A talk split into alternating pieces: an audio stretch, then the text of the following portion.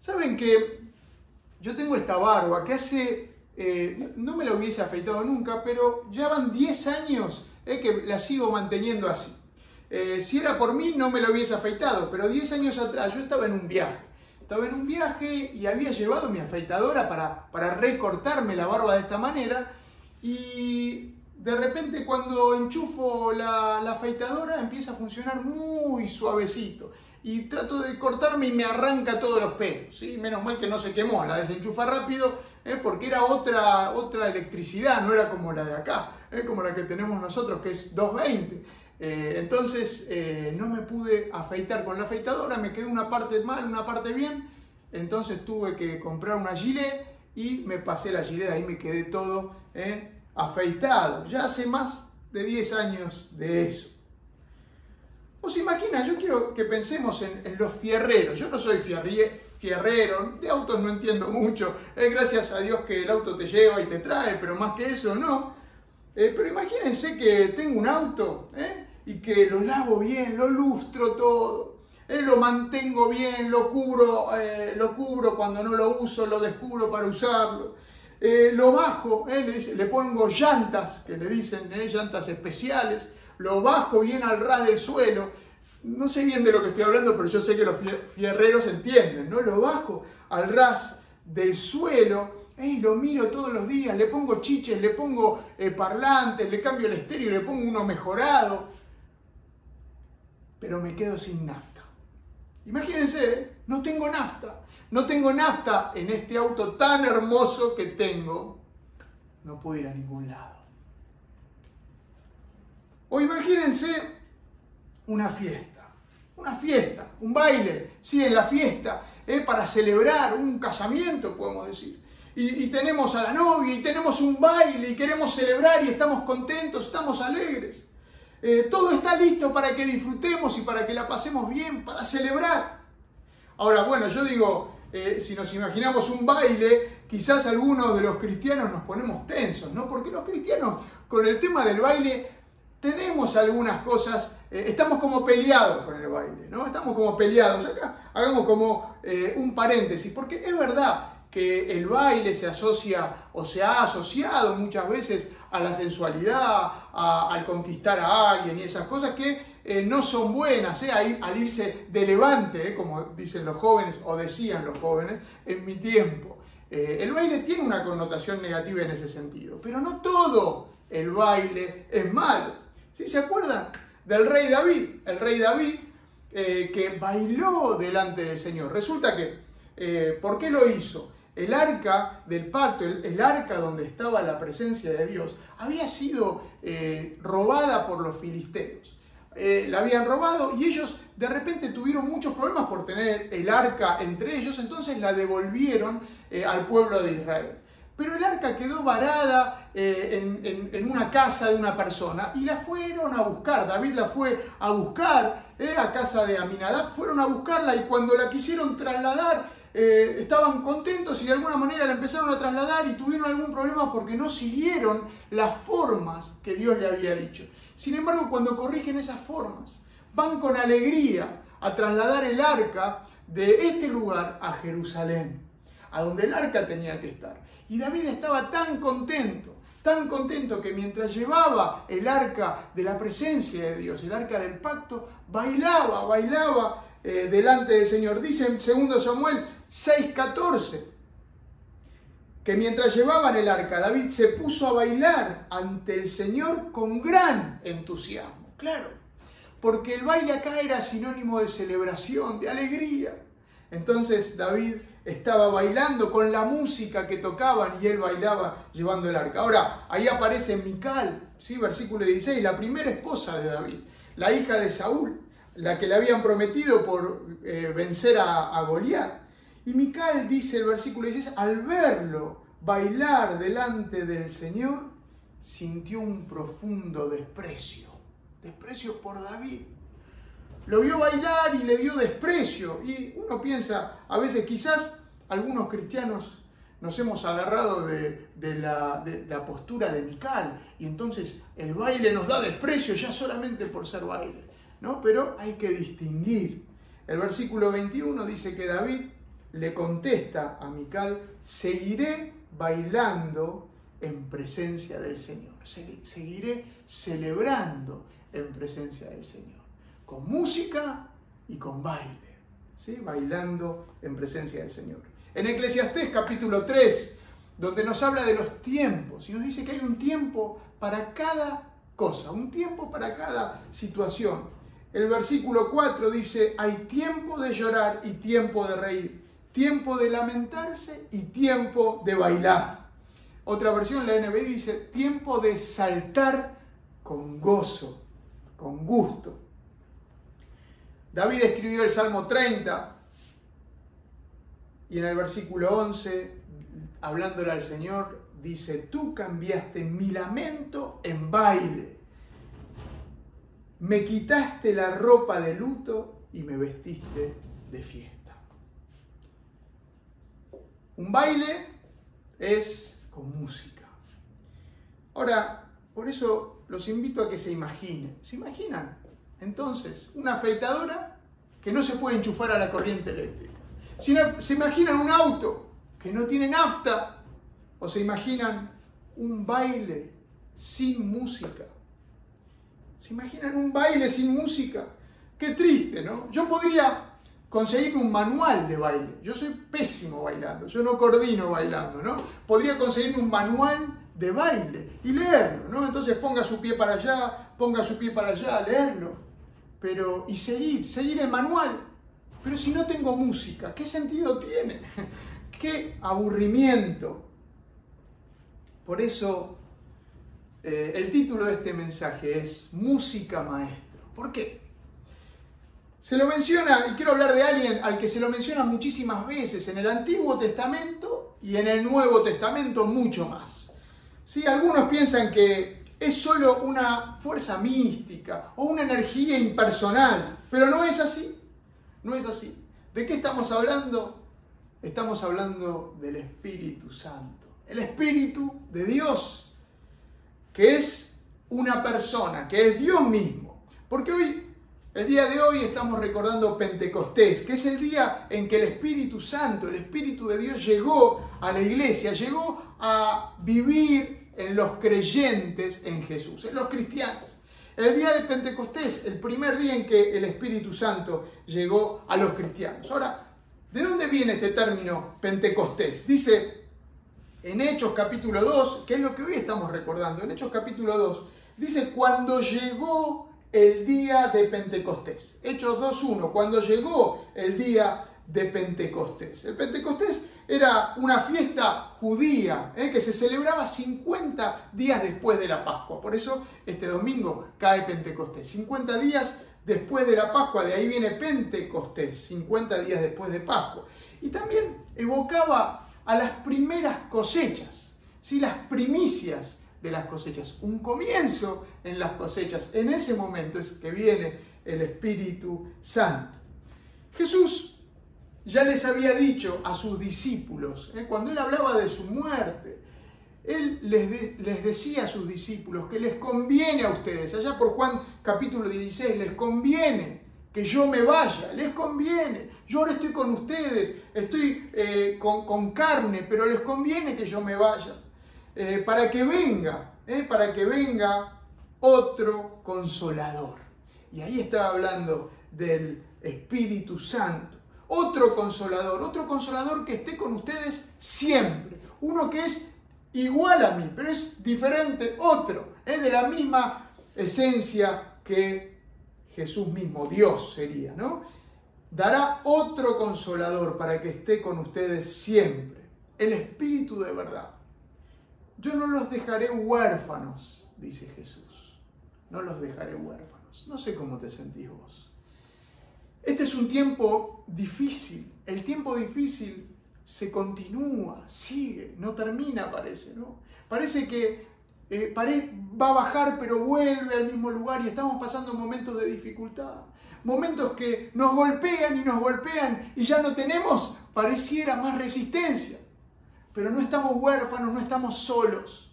Jesús dijo, no los voy a dejar huérfanos, les voy a dar este consolador, el Espíritu Santo, el Espíritu de Dios. el paracletos, dice la palabra en griego. ¿Qué quiere decir todo esto? Consolador, ayudador, consejero. Paracletos es el que está al lado. El Espíritu de Dios, al lado mío, el Espíritu Santo, al lado tuyo, para todo, para toda situación, en todo momento. Y antes de irse, en Hechos capítulo 1, versículo 8, Jesús les da la promesa del Espíritu Santo.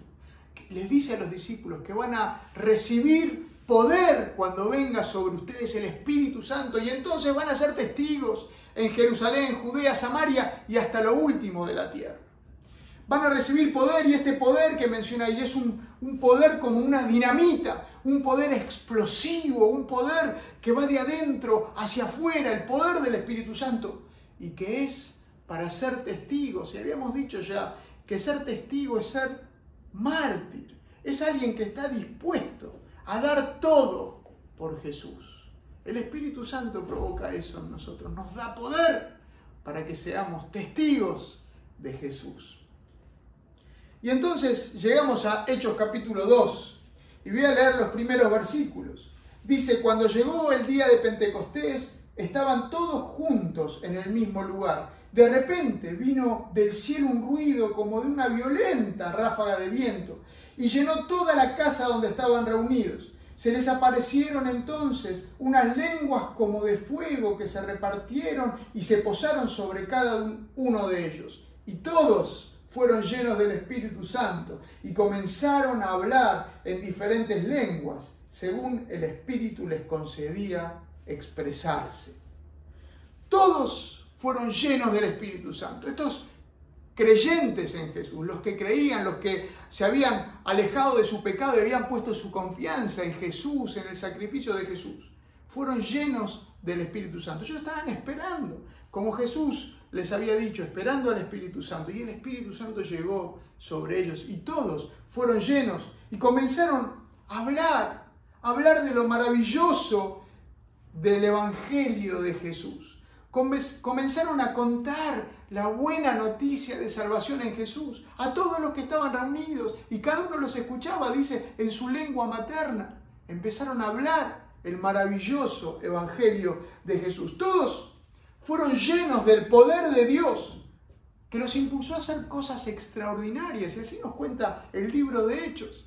A partir de la llegada del Espíritu Santo, los discípulos empezaron a realizar milagros, empezaron a predicar, empezaron a hacer cosas extraordinarias por el poder del Espíritu Santo.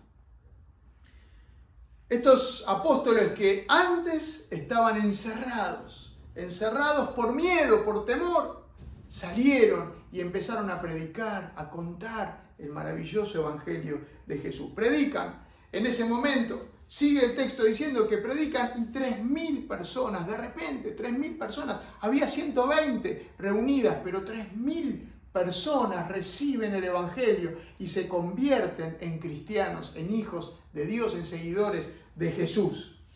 Luego siguen, siguen con esta, esta obra maravillosa del Espíritu Santo. Bueno, eh, había un lisiado ahí en la puerta del templo y Pedro y Juan se topan con él y lo levantan y lo sanan. 40 años había estado lisiado este hombre. Y en el poder del Espíritu Santo, ellos lo sanan en el nombre de Jesús. Y la persona eh, salta de alegría, baila eh, con la música del Evangelio, con la música que da el Espíritu Santo.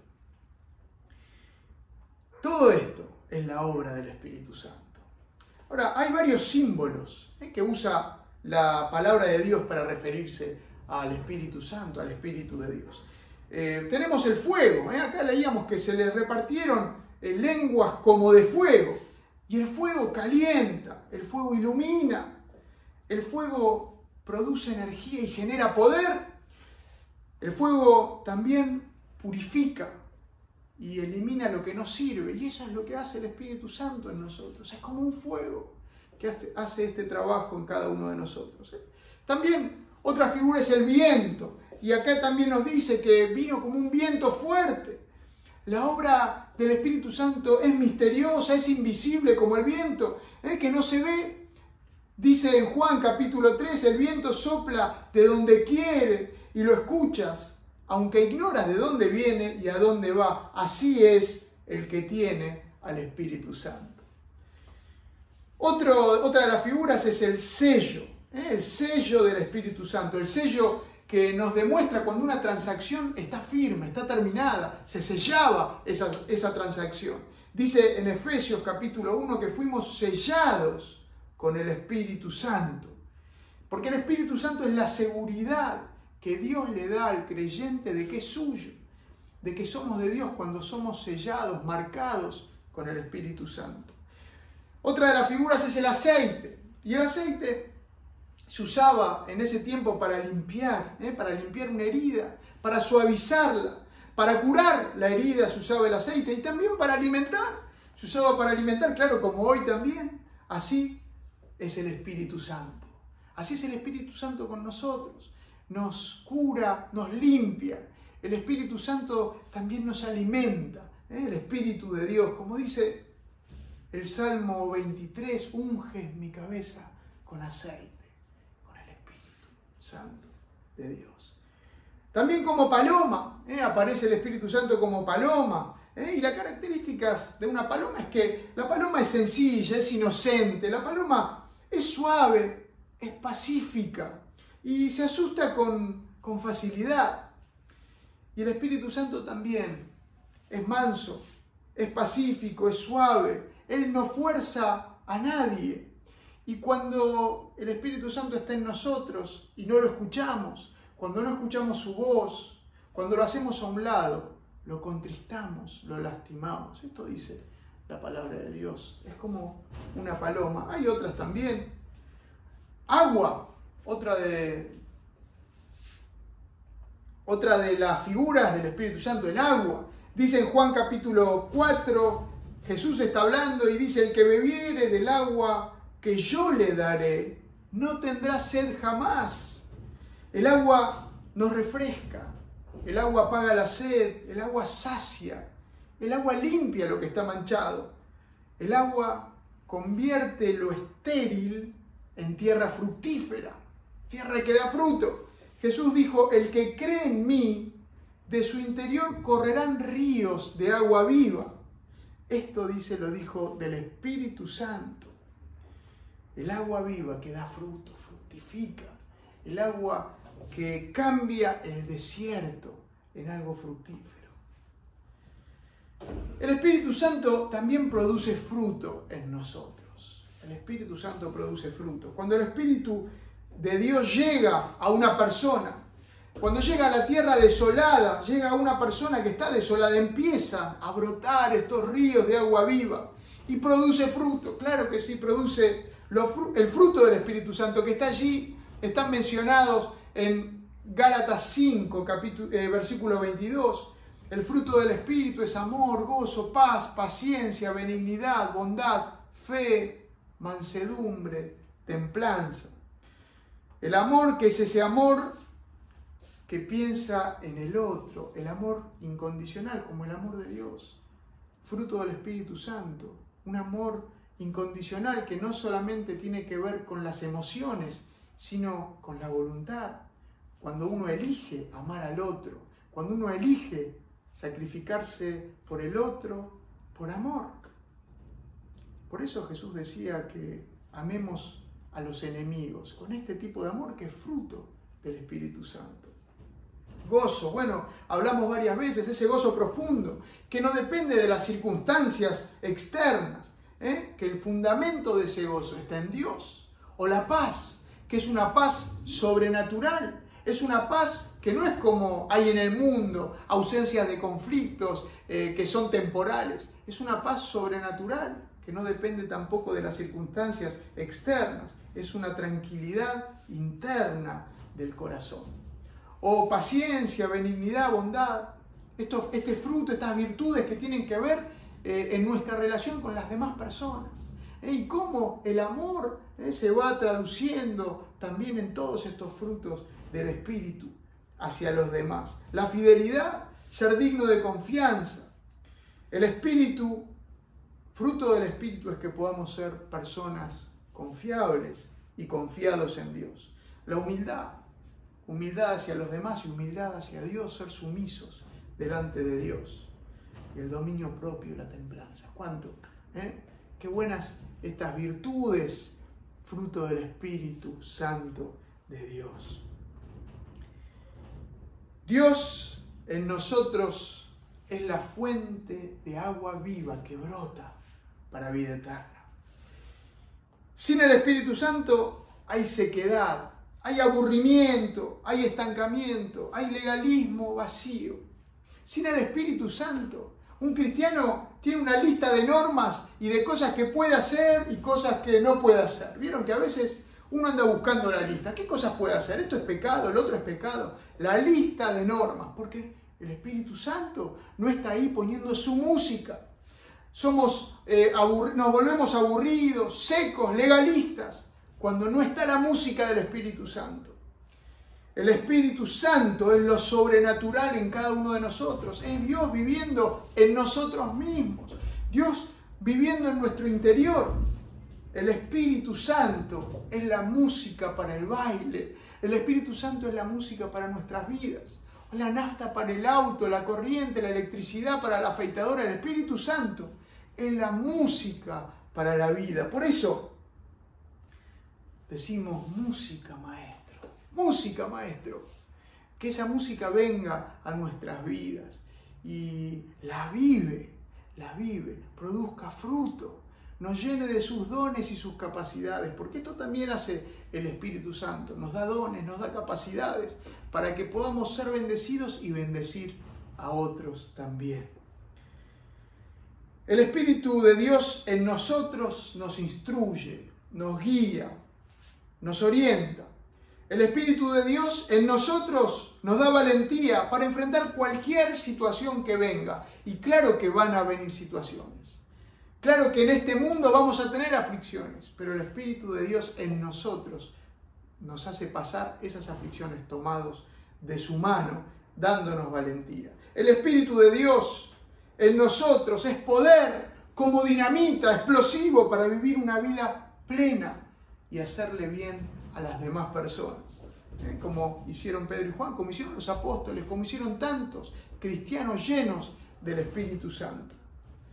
El Espíritu de Dios en nosotros cuida nuestros pensamientos, cuida tus pensamientos, te protege frente a los ataques externos ¿eh? que te quieren hacer pensar negativamente sobre vos, sobre tu situación, sobre tus incapacidades constantemente, el Espíritu de Dios te protege, te cuida en, este, en estos pensamientos. Dios, el Espíritu de Dios en nosotros nos enseña el camino a seguir. Jesús dijo que el Espíritu Santo, su función es convencernos de pecado, de justicia y de juicio.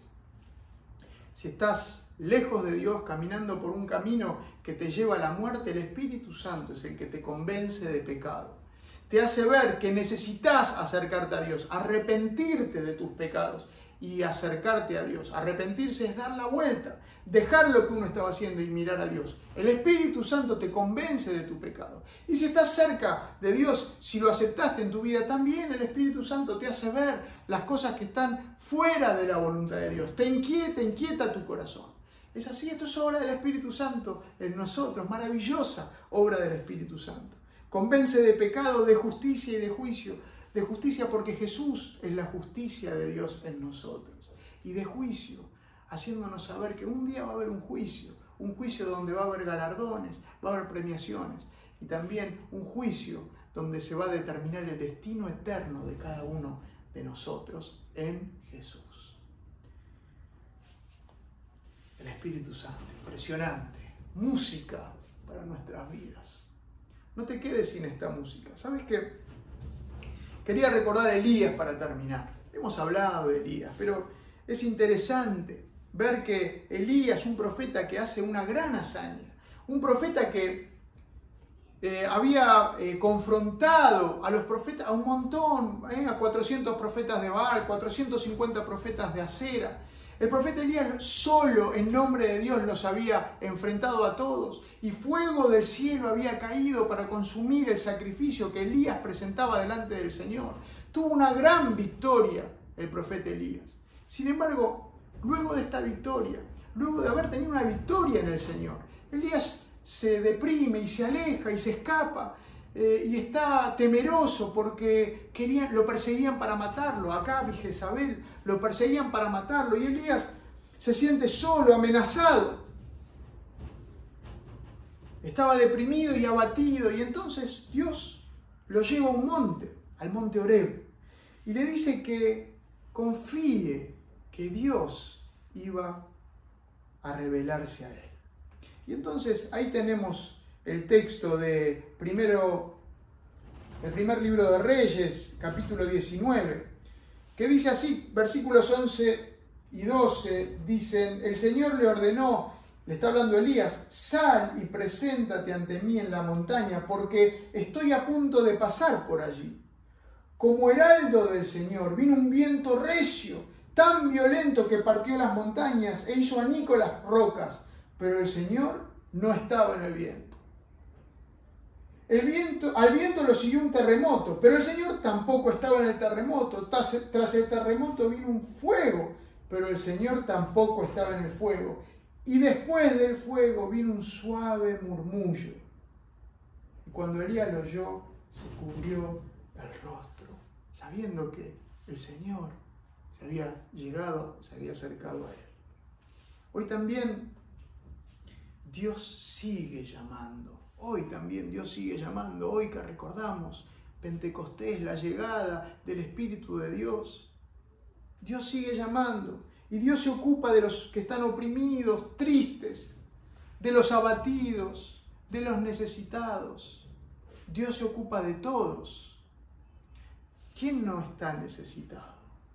¿Quién no se siente en este momento que necesita una mano para seguir adelante? Dios está cerca de todos y llama a cada uno de nosotros. Y tal vez vos necesitas que el Espíritu de Dios se presente con, con un viento fuerte, un viento fuerte, un huracán que te sacuda. Bueno, como estos días, ¿no? Estamos viendo esta tormenta subtropical como un huracán y tal vez vos necesitas eso, un huracán de parte de Dios que te sacuda, sacuda y quiebre tus estructuras, que quiebre los vicios, los pecados, que no podés abandonar, que intentás pero no podés y tal vez necesitas que Dios te sacuda a través de un viento fuerte, un huracán, como el que llegó ahí a los discípulos que estaban asustados en Pentecostés.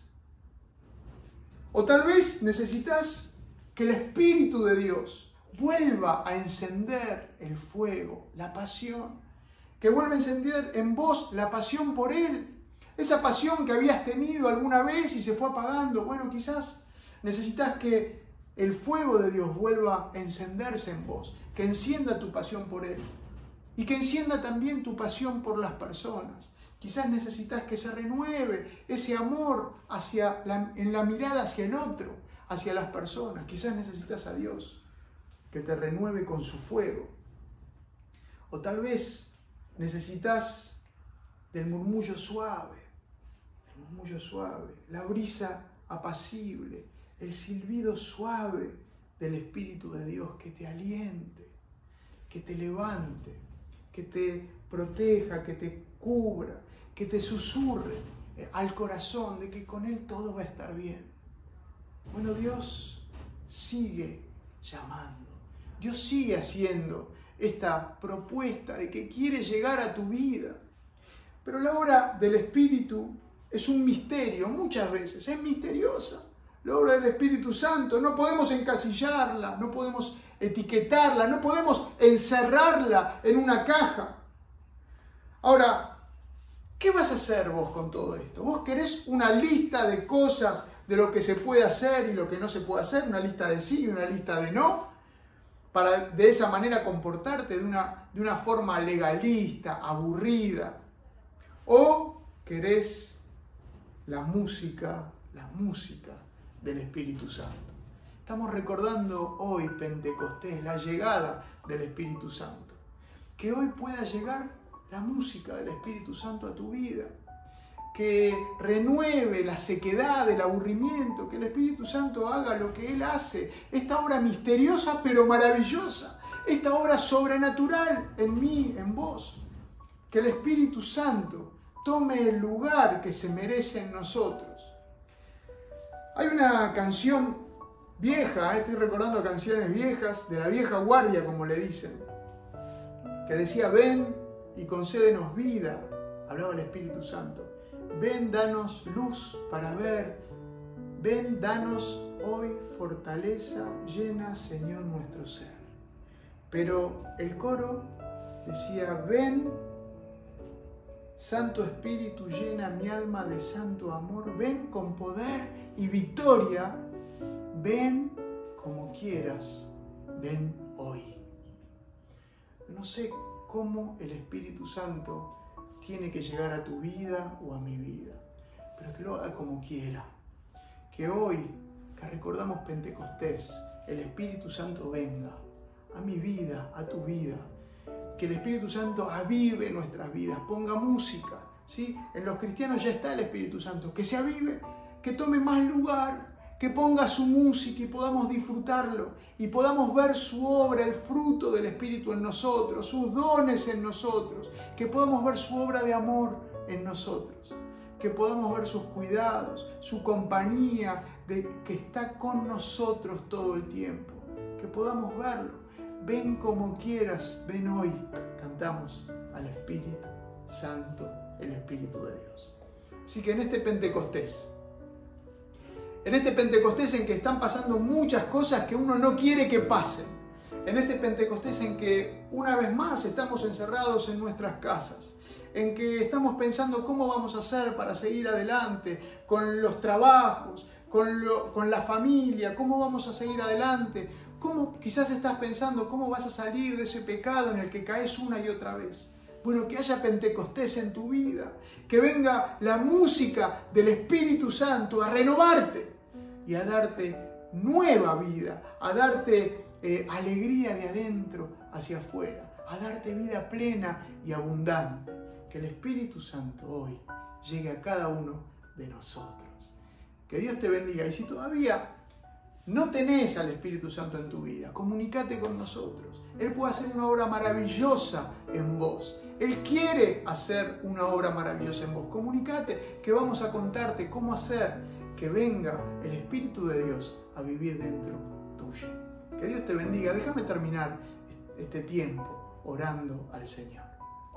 Te damos gracias, Señor. Gracias porque sos un Dios maravilloso.